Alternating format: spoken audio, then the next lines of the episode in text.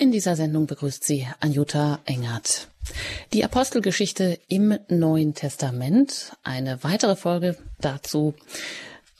Und ich freue mich, dass Sie heute hier mit dabei sind. Ein Herz und eine Seele waren Sie. Wie oft haben Sie davon schon geträumt, jemanden zu haben, mit dem man sich auf Anhieb richtig gut versteht, mit dem man alles teilen kann, dem man alles anvertrauen kann. Jemanden, der mit einem Seelenverwandt ist. Ein Herz und eine Seele sein.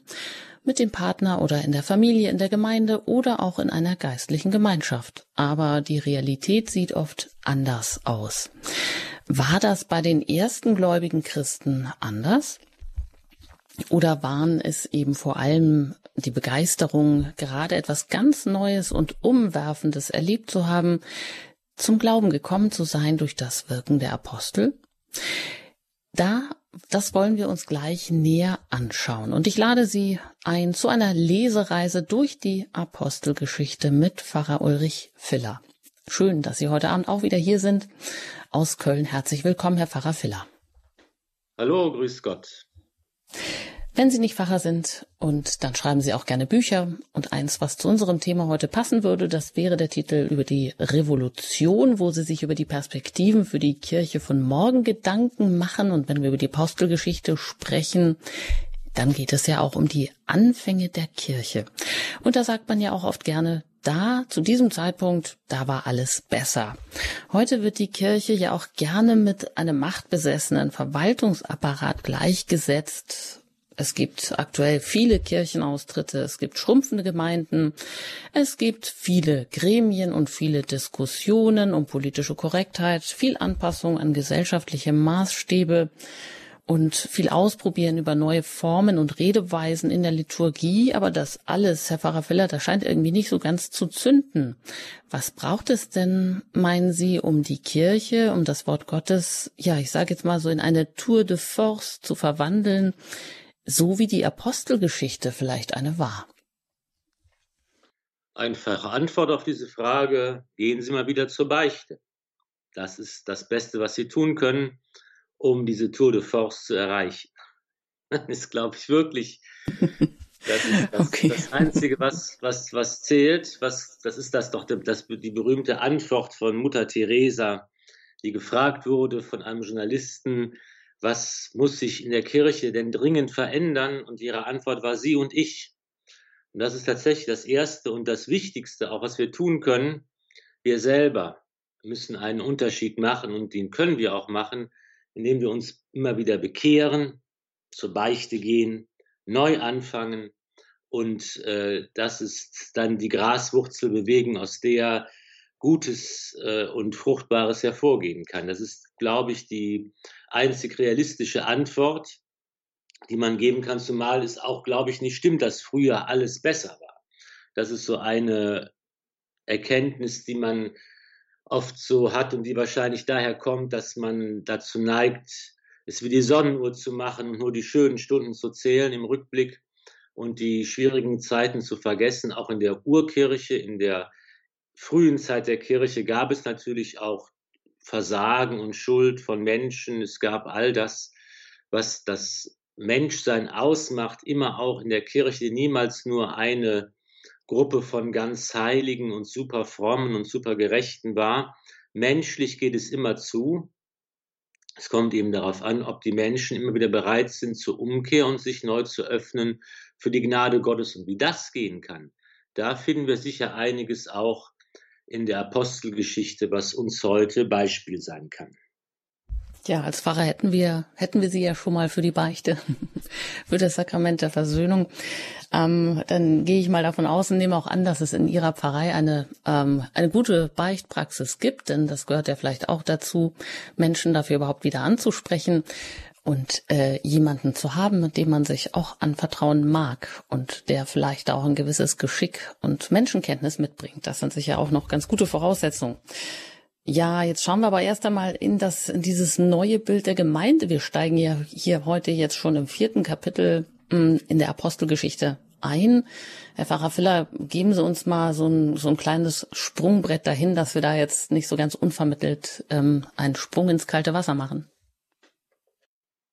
Ja, wir haben in der Apostelgeschichte davon gehört, die, ähm, der Bericht, den Lukas, der Evangelist Lukas aufgeschrieben hat für einen römischen Gönner und, und Beamten äh, und mächtigen Mann Theophilus.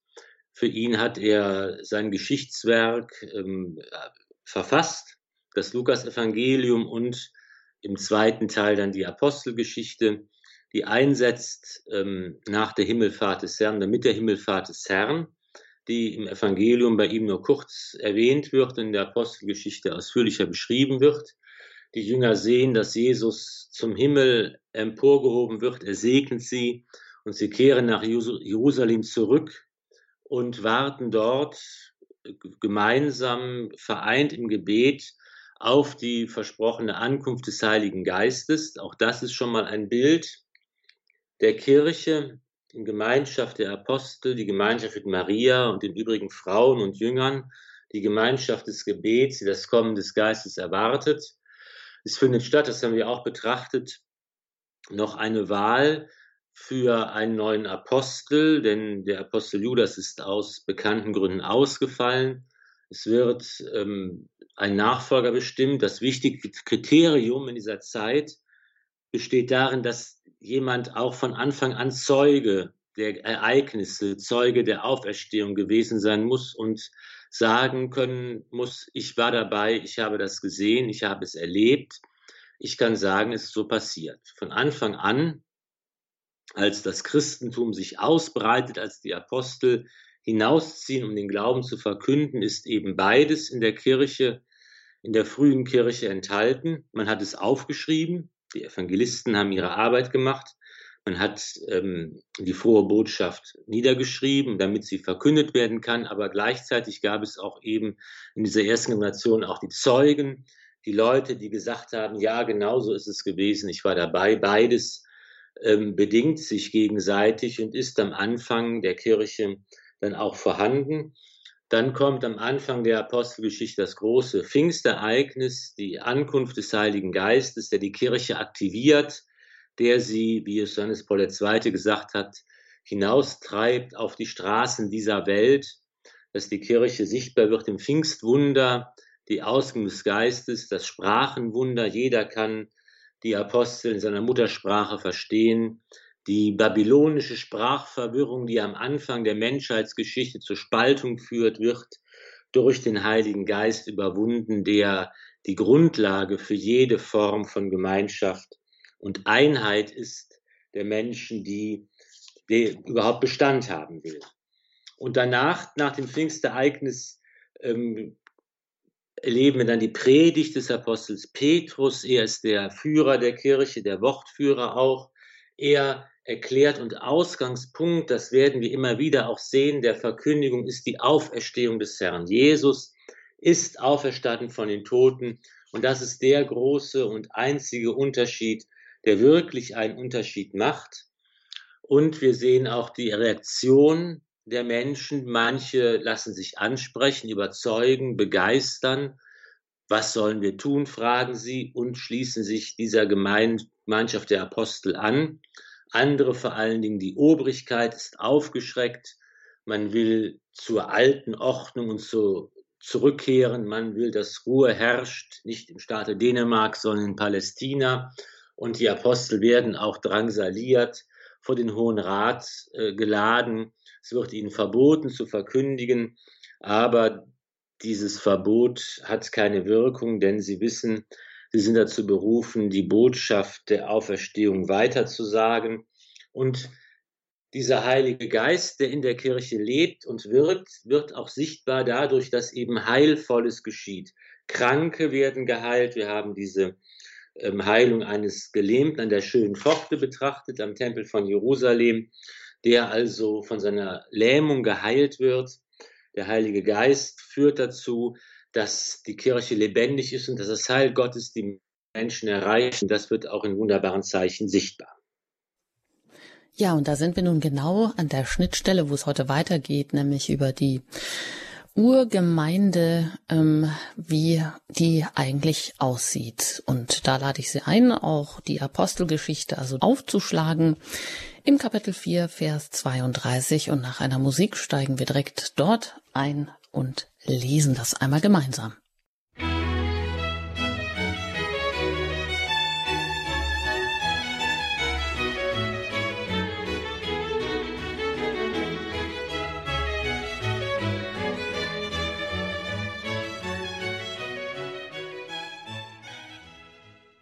Hier bei Radio Horeb hören Sie heute über die Apostelgeschichte im Neuen Testament. Mein Name ist Anjuta Engert. Ich bin im Gespräch mit Pfarrer Ulrich Filler aus Köln. Wir lesen jetzt gemeinsam die Apostelgeschichte und da sind wir jetzt im vierten Kapitel angelangt, Vers 32, wenn Sie das mitverfolgen möchten. Da heißt es, die Menge derer, die gläubig geworden waren, war ein Herz und eine Seele. Keiner nannte etwas von dem, was er hatte, sein Eigentum, sondern sie hatten alles gemeinsam. Mit großer Kraft legten die Apostel Zeugnis ab von der Auferstehung Jesu des Herrn, und reiche Gnade ruhte auf ihnen allen. Es gab auch keinen unter ihnen, der Not litt, denn alle, die Grundstücke oder Häuser besaßen, verkauften ihren Besitz, brachten den Erlös und legten ihn den Aposteln zu Füßen. Jedem wurde davon so viel zuteil, wie er nötig hatte. Auch Josef, ein Levit, gebürtig aus Zypern, der von den Aposteln Barnabas, das heißt übersetzt Sohn des Trostes genannt wurde, verkaufte einen Acker, der ihm gehörte, brachte das Geld und legte es den Aposteln zu Füßen. Ein Mann namens Hananias aber und seine Frau Sapphira verkauften zusammen ein Grundstück und mit Einverständnis seiner Frau behielt er etwas von dem Erlös für sich. Er brachte nur einen Teil und legte ihn den Aposteln zu Füßen. Da sagte Petrus, Ananias, warum hat der Satan dein Herz erfüllt, dass du den Heiligen Geist belügst und von dem Erlös des Grundstücks etwas für dich behältst? Hätte es nicht dein Eigentum bleiben können und konntest du nicht auch nach dem Verkauf frei über den Erlös verfügen? Warum hast du in deinem Herzen beschlossen, so etwas zu tun? Du hast nicht Menschen belogen, sondern Gott. Als Hananias diese Worte hörte, stürzte er zu Boden und starb. Und über alle, die es hörten, kam große Furcht. Die jungen Männer standen auf, hüllten ihn ein, trugen ihn hinaus und begruben ihn. Nach etwa drei Stunden kam seine Frau herein, ohne zu wissen, was geschehen war. Petrus fragte sie, Sag mir, habt ihr das Grundstück für so viel verkauft? Sie antwortete, Ja, für so viel. Da sagte Petrus zu ihr, Warum seid ihr übereingekommen, den Geist des Herrn auf die Probe zu stellen? Siehe, die Füße derer, die deinen Mann begraben haben, stehen vor der Tür. Auch dich wird man hinaustragen. Im selben Augenblick brach sie vor seinen Füßen zusammen und starb. Die jungen Männer kamen herein, fanden sie tot, trugen sie hinaus und begruben sie neben ihrem Mann. Da kam große Furcht über die ganze Gemeinde und über alle, die davon hörten. Durch die Hände der Apostel geschahen viele Zeichen und Wunder im Volk. Alle kamen einmütig in der Halle Salomos zusammen. Von den übrigen wagte niemand, sich ihnen anzuschließen, aber das Volk schätzte sie hoch. Immer mehr wurden im Glauben zum Herrn geführt, Scharen von Männern und Frauen. Selbst die Kranken trug man auf die Straßen hinaus und legte sie auf Betten und Liegen, damit, wenn Petrus vorüberkam, wenigstens sein Schatten auf einen von ihnen fiel. Auch aus den Städten rings um Jerusalem strömten die Leute zusammen und brachten Kranke und von unreinen Geistern geplagte mit, und alle wurden geheilt. Soweit jetzt mal diese Stelle, die wir heute näher anschauen wollen, aus der Apostelgeschichte Kapitel 4, Vers 32 bis 5, Vers 16 über, ja, dieses neue Bild der Gemeinde. Ja, wie leben die Apostel in dieser jungen Urgemeinde nach dem Pfingstereignis? Da heißt es, sie sind ein Herz und eine Seele, Herr Pfarrer Filler. Und sie hängen ihr Herz auch ganz an Christus. Genau, Der, das ist eben mhm. das ist eben hier das, das Erste, was man sehen kann am Anfang, ähm, also am Ende des vierten Kapitels der Apostelgeschichte. Ähm, das ist sozusagen die Mitte von dem ganzen Geschehen, von der ganzen Urgemeinde, die Predigt über die Auferstehung des Herrn. Mit großer Kraft legen die Apostel Zeugnis ab. Jesus ist auferstanden. Das ist eben das Wichtigste. Wenn das nicht passiert wäre, wäre alles andere völlig vergeblich und umsonst. Aber Jesus lebt. Er ist auferstanden von den Toten. Gott hat ihn auferweckt.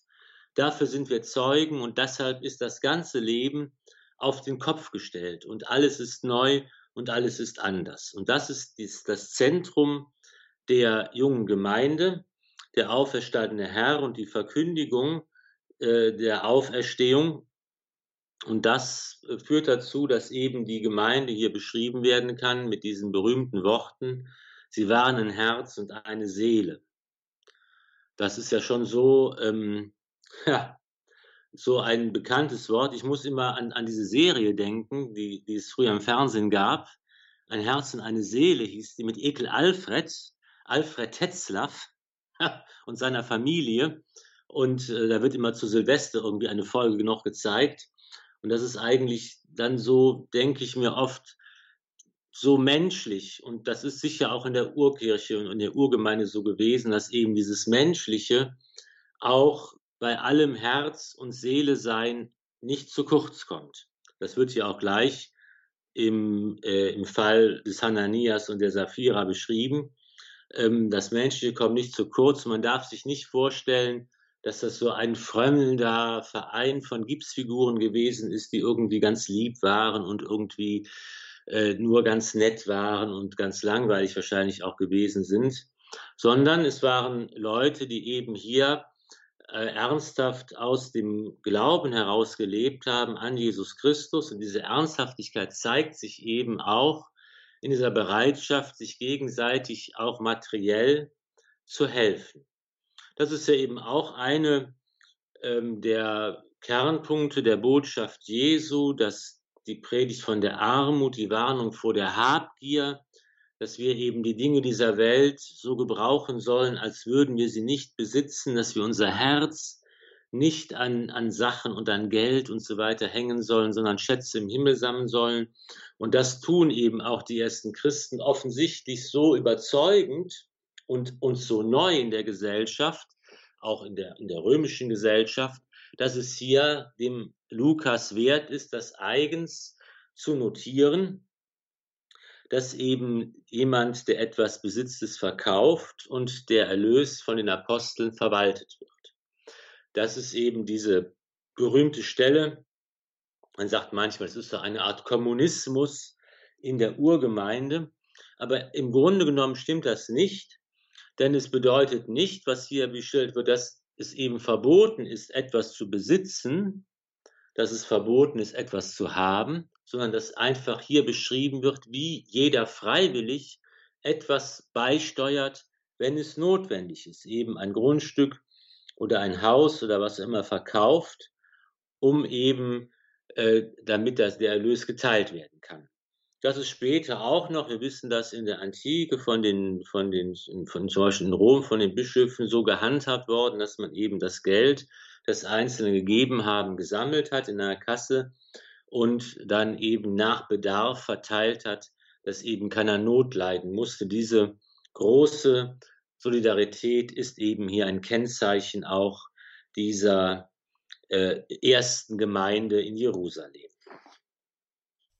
Dann ist es doch aber komisch oder merkwürdig, dass dann genau im Anschluss auch das Beispiel von Hananias und seiner Frau Sapphira hier in, ähm, kommt, äh, die beide, wenn man das jetzt, kann man eigentlich ähm, nicht so richtig ähm, dem entnehmen, aber ich denke mal, die verkaufen ja auch freiwillig ein Grundstück oder ihr Grundstück und geben den Erlös aber eben nicht ganz ab und ähm, behalten etwas davon zurück. Aber es ist ja eigentlich ihr Eigentum. Sie haben ja auch gerade gesagt, das ist eigentlich beruht, kann ja auch nur auf Freiwilligkeit beruhen und ist kein Kommunismus.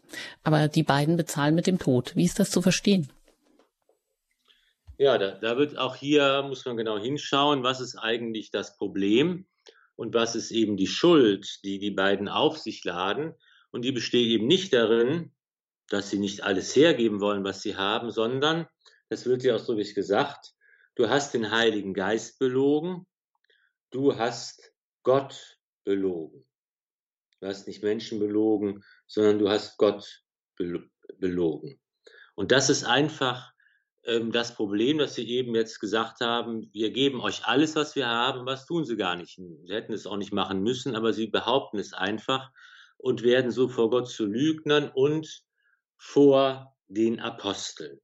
Und das ist eine interessante Stelle, die wir auch vor dem Hintergrund des Alten Testaments betrachten können. Das ist nämlich ein ganz altes Motiv, das in der Religionsgeschichte immer wieder mal auftaucht, dass es eben hier gefährlich ist für den Menschen, wenn er sich, wenn er Gott zu nahe kommt. Dass eben die Größe und Heiligkeit und Herrlichkeit Gottes für den Menschen gefährlich wird, weil er sich nicht, so wie er ist, in dieser Nähe Gottes aufhalten kann, ohne zu sterben, ohne sterben zu müssen. Das ist zum Beispiel bei äh, Mose, der, der Gott, dem Gott begegnet beim brennenden Dornbusch und wo ihm gesagt wird, leg deine Schuhe ab, der Ort, wo du stehst, ist heiliger Boden und, und verhüll dein Gesicht. Niemand kann Gott ansehen, ohne zu sterben. Und das ist eben äh, dieses, diese Überzeugung schon im alten Bund, die Nähe Gottes ist auch gefährlich für den Menschen. Vielleicht so ähnlich, wie man, äh, sagen wir mal, einer, mit einer Starkstromleitung umgehen muss. Da muss man auch vorsichtig sein in, in dieser Nähe. Das ist eine Energie, die ist stark und machtvoll und segensreich, aber falsch äh, gehandhabt kann sie eben auch für den Menschen tödlich sein. Das ist diese Überzeugung, die hier zum Ausdruck kommt. Wir kennen das auch aus anderen Stellen im Alten Testament, wo von der Bundeslade gesprochen wird. Die Bundeslade ist ja äh, im Volk Israel bei der Wüstenwanderung verwendet worden. Da waren die Tafeln mit den zehn Geboten enthalten und man hat sie mitgetragen als ein Zeichen der Gegenwart des lebendigen Gottes, der Gegenwart Jahwes in seinem Volk. Und da ist auch der Gedanke, wer sich der Wohnstätte des Herrn nähert, der muss sterben. Gott selbst ist gegenwärtig in unserem Lager. Wenn der Heilige Geist am Pfingsten herabgekommen ist, wenn der Heilige Geist die Kirche lebendig macht und in ihr gegenwärtig ist, dann ist das eben auch eine, eine, eine nicht ungefährliche Angelegenheit. Das ist so ein Gedanke, den wir in unserem Glauben völlig verloren haben, der uns überhaupt gar keine, gar nicht mehr berührt, weil unser Glaube so eine Kuschelreligion geworden ist, so eine Wohlfühlinsel oder so ein moralisches Ding. Was soll man tun? Man soll irgendwie teilen und dann ist gut. Aber dass wir eben tatsächlich hier in der Nähe, in der Gegenwart des lebendigen Gottes operieren. Früher wurde in, in, in der, bei der Priesterweihe den Priesterkandidaten gesagt, passt auf, es ist gefährlich, was ihr da tut, wenn ihr die heilige Messe feiert, wenn ihr das Opfer des Herrn darbringt. Das ist gefährlich. Ihr müsst es sorgfältig machen. Ihr müsst euch bewusst sein, was ihr tut. Man kann mit dem heiligen Gott nicht irgendwie ähm, sorglos und achtlos und, und gleichgültig umgehen. Und dieser Gedanke kommt eben hier zum Tragen innerhalb der Gemeinde, in der Gemeinschaft mit den Aposteln, ist der Heilige Geist Gottes, der Geist Jahwes lebendig und gegenwärtig und wer sich mit der falschen Absicht und mit Lüge und mit dem Gedanken der Spaltung sich diesem Geist Gottes nähert, der muss die Konsequenzen tragen, der wird sterben. Das Heilige ist eben etwas, was wir mit, mit einem gewissen Respekt einfach behandeln müssen. Das, das kommt hier, ähm, das, das kommt hier zum Ausdruck und es ist auch für uns heute eigentlich ähm, eine gute, eine gute Sache, darüber nachzudenken, dass wir eigentlich, was es bedeutet, zur Gemeinschaft der Kirche zu gehören, in der heute, in der Gemeinschaft der Apostel, der Nachfolger der Apostel, der Bischöfe, der Geist Gottes lebendig ist. Wir neigen dazu zu jammern und zu klagen, wir beschweren uns, sagen, hm, das läuft schief und jenes läuft schief und das muss kritisiert werden. Da ist ja auch viel Wahres dran. Äh, um Gottes Willen, das will ich gar nicht äh, schönreden, dass natürlich alle Missstände und Sünden, wie eben auch schon in der Apostelgeschichte, benannt werden müssen. Aber andererseits ist es eben auch so, dass wir tatsächlich dem Heiligen Geist Gottes, dem lebendigen Gottesgeist begegnen, der, und das ist eine Begegnung, die uns also größten Respekt äh, abverlangt. Und das ist etwas, was hier deutlich wird. Wer in, die, in dieser Gemeinde und in de, den Aposteln, den, den Bundesladen Gottes sozusagen, nahe kommt und hier falsch handelt und, und, und dessen Herz voller Lüge ist, der wird in diesem krassen Beispiel mit dem Tod bestraft. Aber diese Gegenwart des Heiligen Geistes hat eben auch positive Auswirkungen. Das ist schon etwas, wo die Menschen, man sieht ja, die Menschen sind davon ähm, ähm, fasziniert, sie haben Furcht, sie sind erschreckt, sie merken, hier ist etwas Neues, etwas Gewaltiges, etwas Großes, ähm, etwas Ungewöhnliches, aber dort, wo man eben in der richtigen Weise mit offenem und bereitem Herzen sich dem Geist Gottes nähert, der Gemeinde Gottes nähert, da kann eben die Kraft Gottes, des Schöpfers, des Erlösers, des Heilandes sichtbar werden, dann verfügen auch die Menschen, wenn sie untereinander mit Gott im Heiligen Geist einig sind, dann verfügen sie über Schöpferkräfte, dann kann die Kraft Gottes auch in den Herzen der Menschen sich entfalten. Dann können Krankheiten geheilt werden, dann kann letztlich der Tod überwunden werden. Das ist dann die andere Seite, die natürlich auch geschildert wird. Mhm.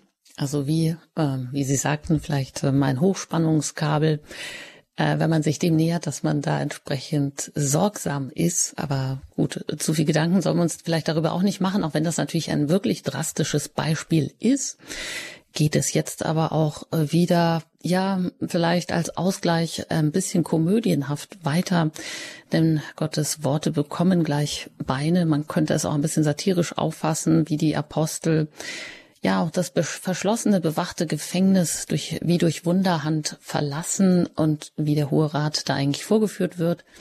Das hören Sie gleich nach einer Musik und auch darüber kommen wir hier in, bei Radio Horeb noch ins Gespräch.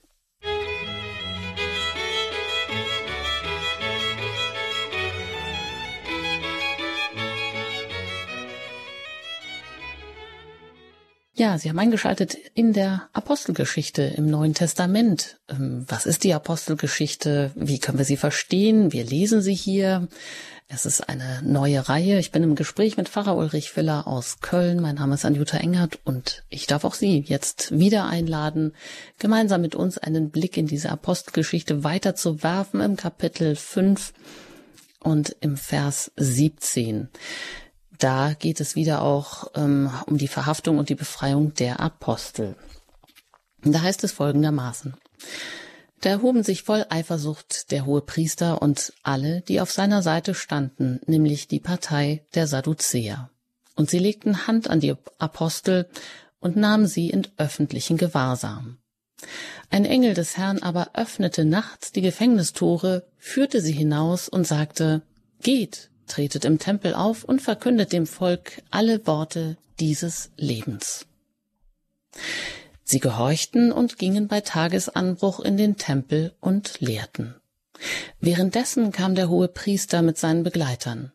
Sie riefen den Hohen Rat und alle Ältesten der Söhne Israels zusammen.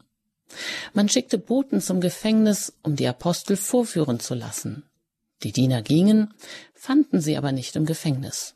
Sie kehrten zurück und meldeten, wir fanden das Gefängnis sorgfältig verschlossen und die Wachen vor den Toren stehen. Als wir aber öffneten, fanden wir niemanden darin.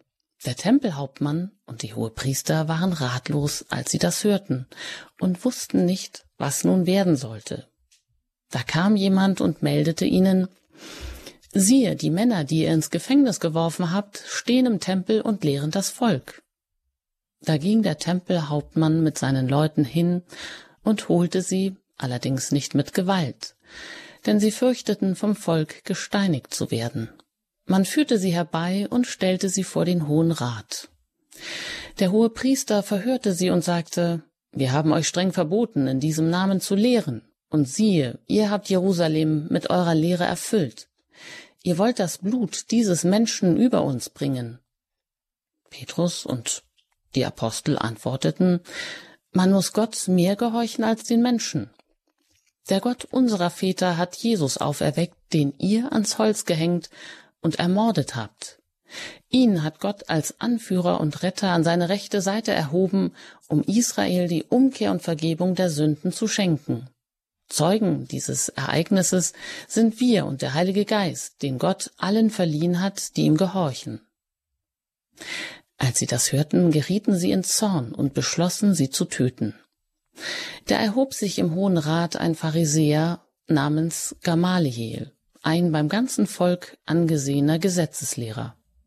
Er befahl, die Apostel für kurze Zeit hinauszuführen. Dann sagte er, Israeliten, überlegt euch gut, was ihr mit diesen Leuten tun wollt.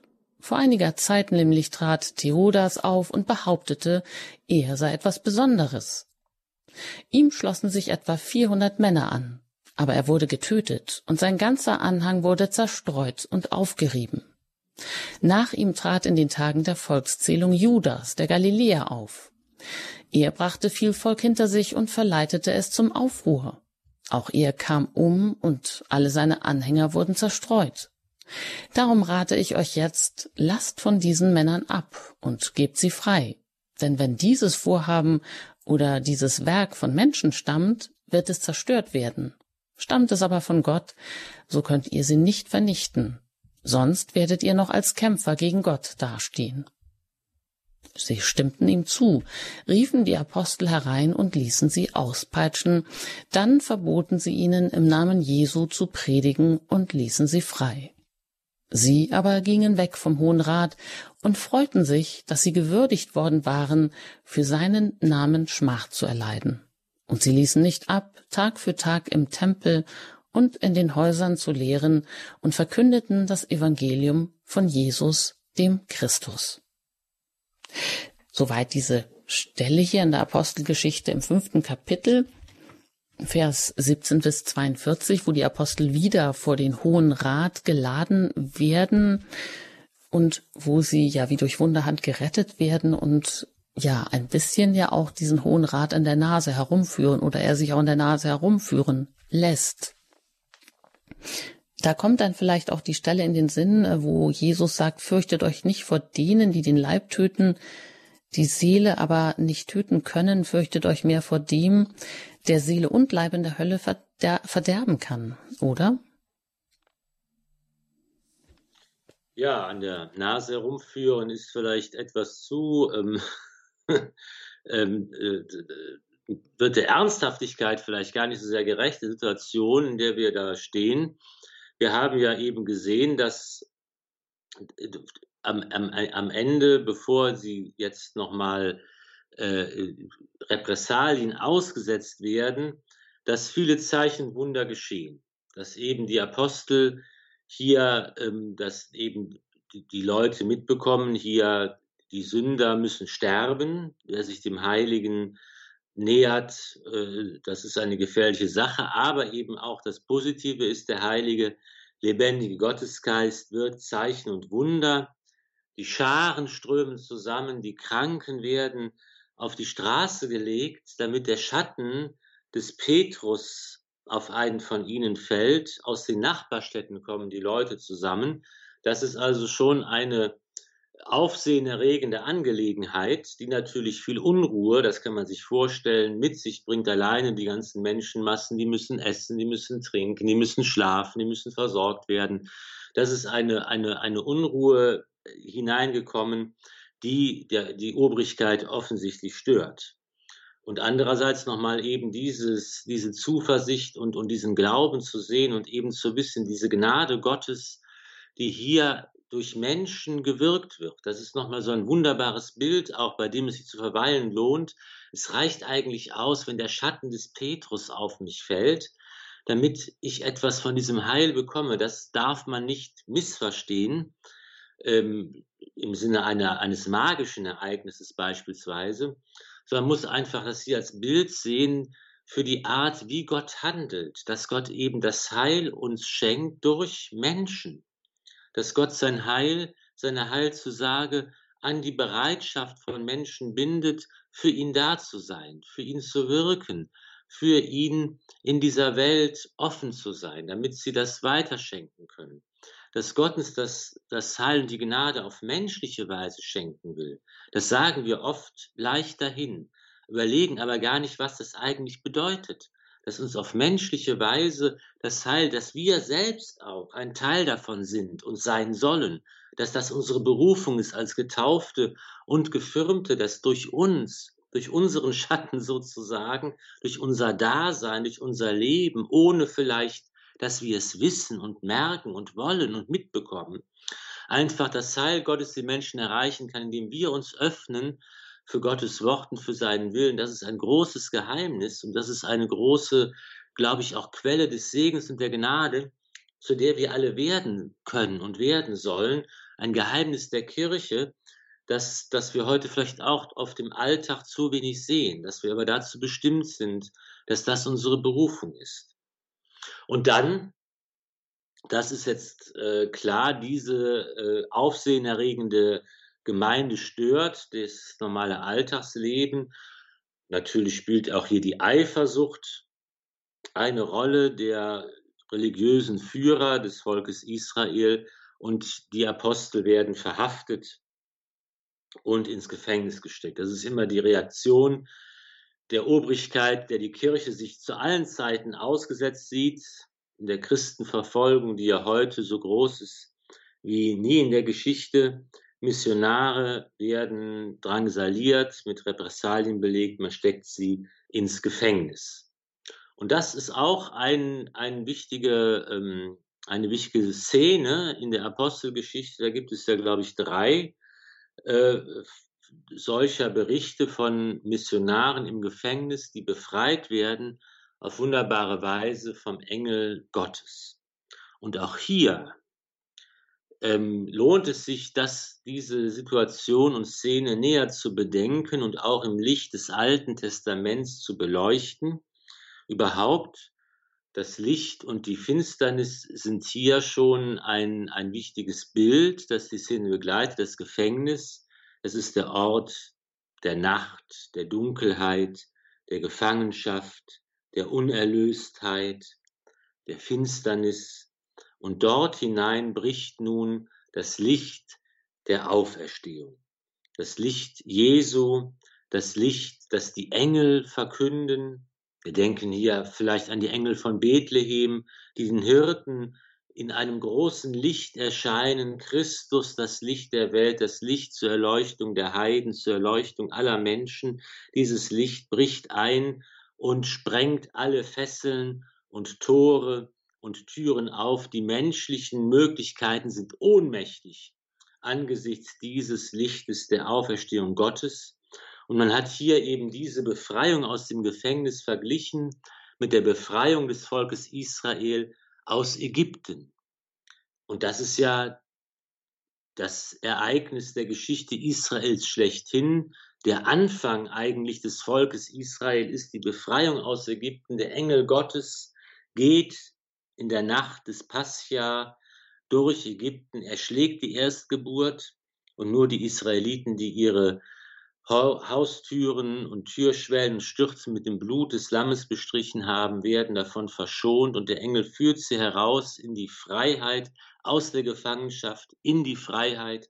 Er geht voraus, er beschließt den Zug, er führt sie durch die Wüste und das, dieses Motiv taucht eben hier wieder auf, dass eben die Kirche von Menschen nicht eingesperrt und weggesperrt werden kann, sondern dass Gott selbst in seiner Kirche lebendig ist, der Heilige gegenwärtig ist und den Weg bahnt, den Weg aus dem Gefängnis bahnt und der Engel sagt ihnen auch, den gefangenen Missionaren, den Aposteln, was sie tun sollen. Geht, tritt im Tempel auf und verkündet dem Volk alle Worte dieses Lebens.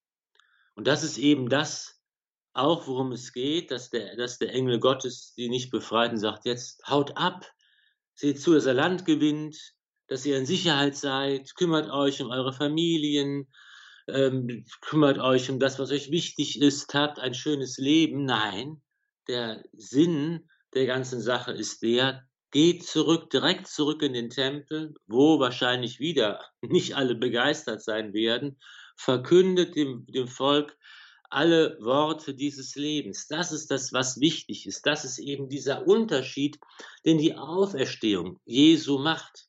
Alles andere wird daneben unwichtig. Was wir sonst sagen, was für unser Leben an erster Stelle steht, alles das wird sekundär, weil es darum geht, dem Volk die Worte des Lebens zu verkünden und die Apostel gehorchen. Sie hören auf das Wort des Herrn, sie lassen sich in den Dienst nehmen, sie werden befreit, nicht um der Freiheit willen, sondern um diesen Auftrag Gottes auch zu erfüllen. Und das äh, ist ja schon eine ganz eindrucksvolle ähm, Geschichte, dass, äh, die, die uns hier vor Augen geführt wird. Und das nächste, was dann eben kommt, ist das, das ist tatsächlich ein bisschen so äh, diese Ratlosigkeit, die hier geschildert wird. Also äh, man hat sie ins Gefängnis gesteckt, sie sind nicht mehr da. Das ist ein wunderbares Ereignis, das man nicht erklären kann, denn es ist eigentlich alles verschlossen, verriegelt und verrammelt. Da ist irgendwie, kann man gar nicht erklären, wie das geschehen ist. Und plötzlich hört man, ach, sie sind im Tempel und sie lehren das Volk. Und dann werden sie erneut vor den Hohen Rat geführt und man versucht eben wieder sie äh, zum Schweigen zu bringen. Und jetzt kommen zwei Sachen, die auch von großer Bedeutung sind. Einmal wieder diese Rechtfertigung, die, äh, die, die, die Petrus und die Apostel hier vorbringen. Äh, und sie sagen, es geht um die Auferstehung. Ihr habt diesen Jesus, den ihr ans äh, gekreuzigt, ans Holz und umgebracht und Gott hat ihn von den Toten auferweckt. Das ist das Entscheidende. Er ist der Herrscher, er ist der Retter, er zeigt den Weg zum Leben. Wir sind die Zeugen. Hier kommt wieder diese Zeugenschaft, die unerlässlich und wichtig ist. Und wir sind von Gott berufen, von dieser Wahrheit Zeugnis abzugeben. Und ähm, ein Satz wird hier auch genannt, der auch eine unglaubliche Wirkungsgeschichte entfaltet hat. Man muss Gott mehr gehorchen als den Menschen. Man muss Gott mehr gehorchen als den Menschen. Das ist ein berühmter Satz, ein wichtiger Satz, den es auch außerhalb der Bibel gibt. Wir wissen etwa, was weiß ich, bei den bei den griechischen Philosophen ist das eine, ist das eine, eine wichtige Stelle, ähm, wo Sokrates zum Beispiel, dem ja auch der Prozess gemacht wird, und wo Sokrates dann zum Beispiel sagt, ja, äh, wir könnten es vielleicht so machen, dass, dass ihr mich in Ruhe lasst und ich höre auf zu lehren, aber das mache ich nicht.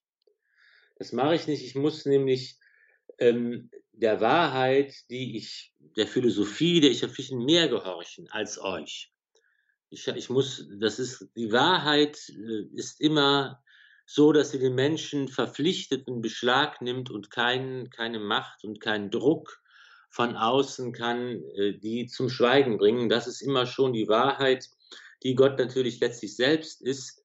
Und das ist ein Satz, der auch eine große Wirkungsgeschichte entfaltet hat, weil man den ja gegen alle Obrigkeiten und gegen alle Formen der Obrigkeit einsetzen kann. Man muss Gott mehr gehorchen als den Menschen. Das ist ein gefährlicher Satz. Das ist Sprengstoff, Dynamit. Ja, das können Kinder ihren Eltern vorhalten. Der, was Eltern, Kinder sollen eigentlich den Eltern gehorchen. Untergebene sollen den Vorgesetzten gehorchen. Soldaten sollen ihren Offizieren gehorchen, Offiziere den Generälen. Wir müssen unserem Staat gehorchen, wir müssen seine Gesetze befolgen. Die ganze Sozialordnung und Gesellschaftsordnung des Menschen ist darauf, auf dieser Ordnung aufgebaut und dieser Satz sprengt die Ordnung. Man muss Gott mehr gehorchen als den Menschen. Und als zum, zum Beispiel von Kardinal Newman, dem großen englischen Konvertiten, wird ja ähm, die Anekdote berichtet, dass man mit ihm zusammen getrunken hat und das Glas erhoben hat, einen Toast ausgebracht hat auf den Heiligen Vater. Und er soll dann gesagt haben, ich trinke erst auf das Gewissen und dann auf den Heiligen Vater. Und das ist eben tatsächlich, wir müssen auf die Stimme unseres Gewissens hören, die Stimme Gottes in uns, und der müssen wir auf jeden Fall gehorchen. Sogar wenn sie objektiv irrt. Auch dann sind wir verpflichtet, ihr zu gehorchen, weil man muss Gott mehr gehorchen als den Menschen. Das ist ein wirklich spannender und, und aktueller und wichtiger Satz. Da muss man eigentlich auch noch ein bisschen länger und an anderer Stelle vielleicht darüber nachdenken.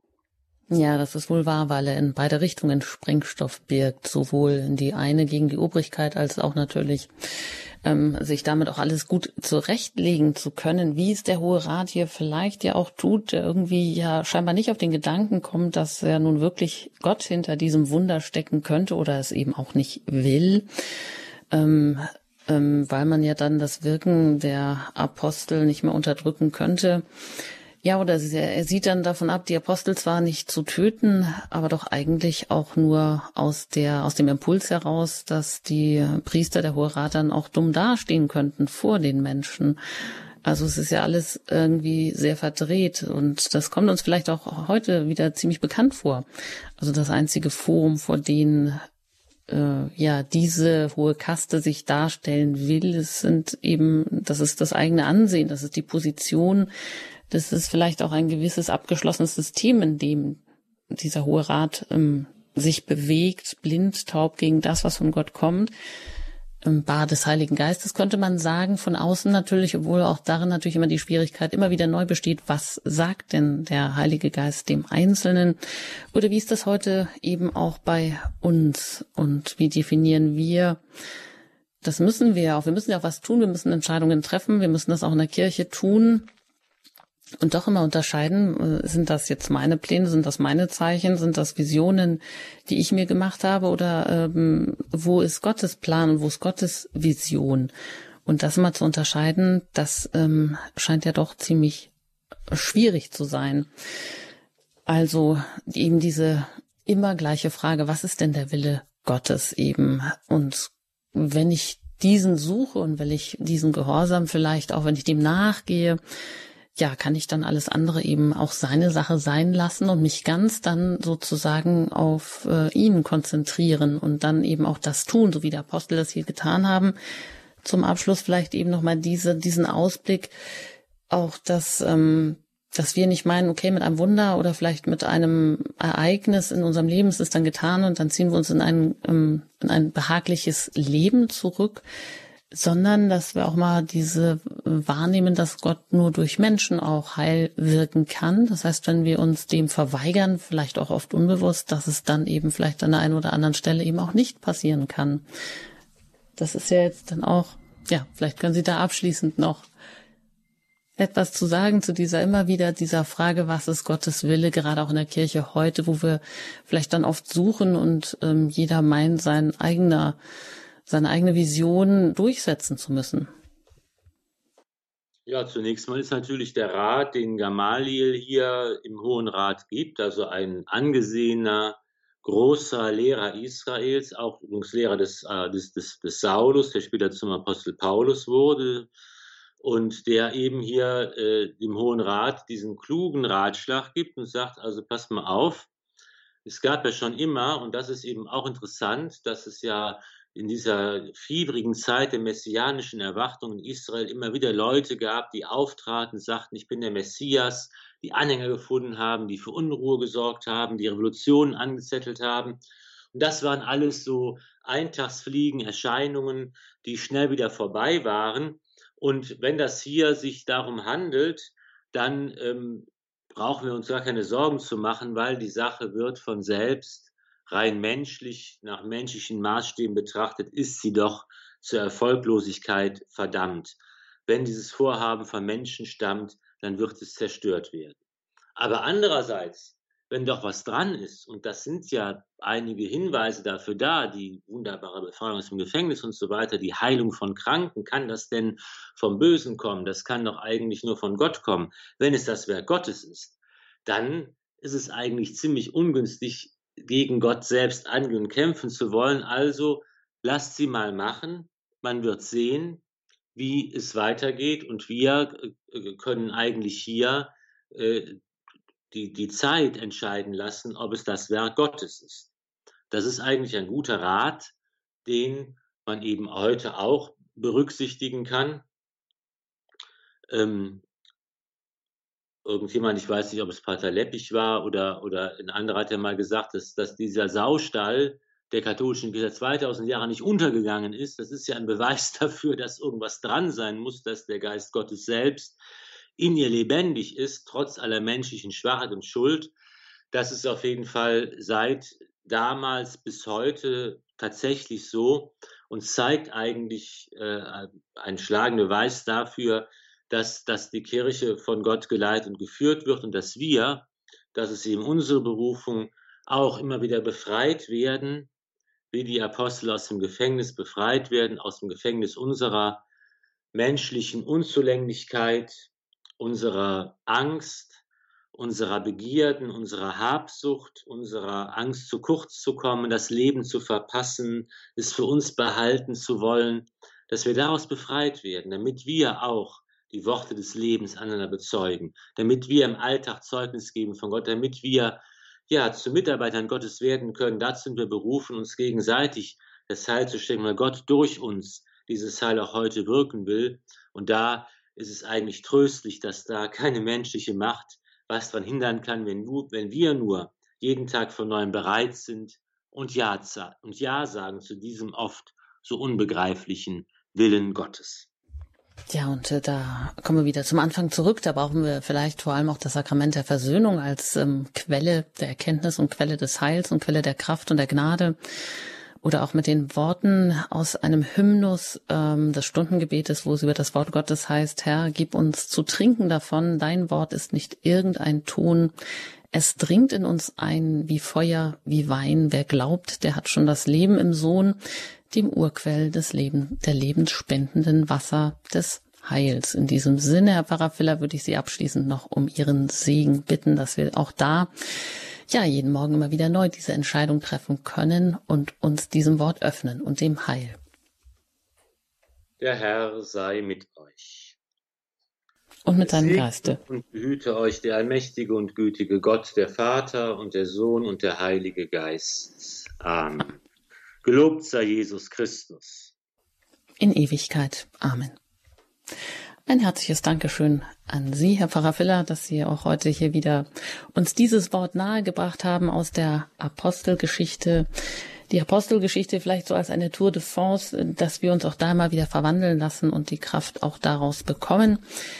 Ja, danke an Sie und auch gerne ein Auf Wiederhören. Es geht ja weiter in dieser Reihe über die Apostelgeschichte im Neuen Testament und all das, was Sie vielleicht bislang verpasst haben, das können Sie natürlich gerne auch nachhören in der Mediathek unter www.hore.org. Dort finden Sie dann die einzelnen Sendungen im Podcast und können sie noch einmal anhören. Ich danke an dieser Stelle auch für Ihr Interesse fürs Zuhören und Ihr Gebet, ebenso natürlich auch immer für Ihre Spenden, denn Radio Horeb ist Reinspenden finanziert und nur mit Ihrer Hilfe können wir so auf Sendung bleiben. Ich wünsche Ihnen einen gesegneten Tag, Ihre Anjuta Engert.